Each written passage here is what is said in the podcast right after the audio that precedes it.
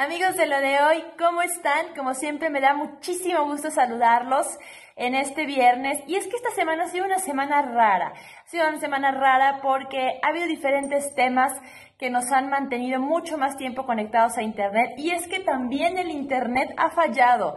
También el Internet ha tenido picos de saturación que nos han llevado a tener mal mal manejo, por decirlo así, de la información. Esto es porque si quieres mandar un correo electrónico, ahora tarda mucho más en enviarse. Si quieres eh, adjuntar algún archivo, también va a tardar mucho más en enviarse, así como recibirlo. Si es que ustedes saben que la pandemia de COVID-19 pues nos llevó a utilizar muchísimo más la tecnología, pero es ahora casi un año después, cuando ya los servidores se ven saturados en su totalidad y el tiempo de conexión también.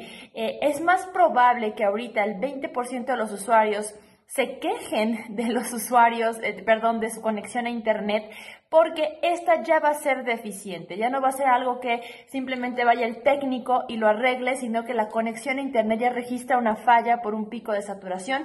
También es importante eh, comentar que eh, las grandes telefónicas también tienen saturación de transmisión de datos. Esto significa que la telefonía móvil también tendrá deficiencias en la mensajería y esto es porque antes había diferentes picos de conexión que normalmente eran en las mañanas o en las noches, pero ahora tenemos a las personas conectadas todo el día durante diferentes horas, pero casi todos al mismo tiempo. Esto ha provocado que el Internet pues, sea deficiente, sea lento y que ya no se nos vaya a quitar.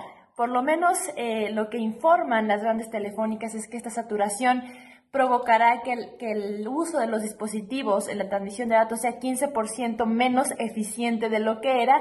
Y si a eso le sumas que tienes un proveedor de internet que te conectas en tu casa, en la Wi-Fi, que también está presentando problemas, estaremos hablando que es la disminución de un 50% de efectividad de tu internet. Así que no te desesperes, esa es la razón por la que tenemos mala conexión y lo que podemos hacer es tratar de tener nuestros teléfonos optimizados, nuestras computadoras optimizadas para que por lo menos los dispositivos sí puedan correr de manera eficiente, aunque el servicio de internet y telefonía no vaya a ser tan eficiente como antes. Tú siempre tienes la mejor opinión. ¿Qué opinas de esto? Nos vemos la siguiente semana. Adiós.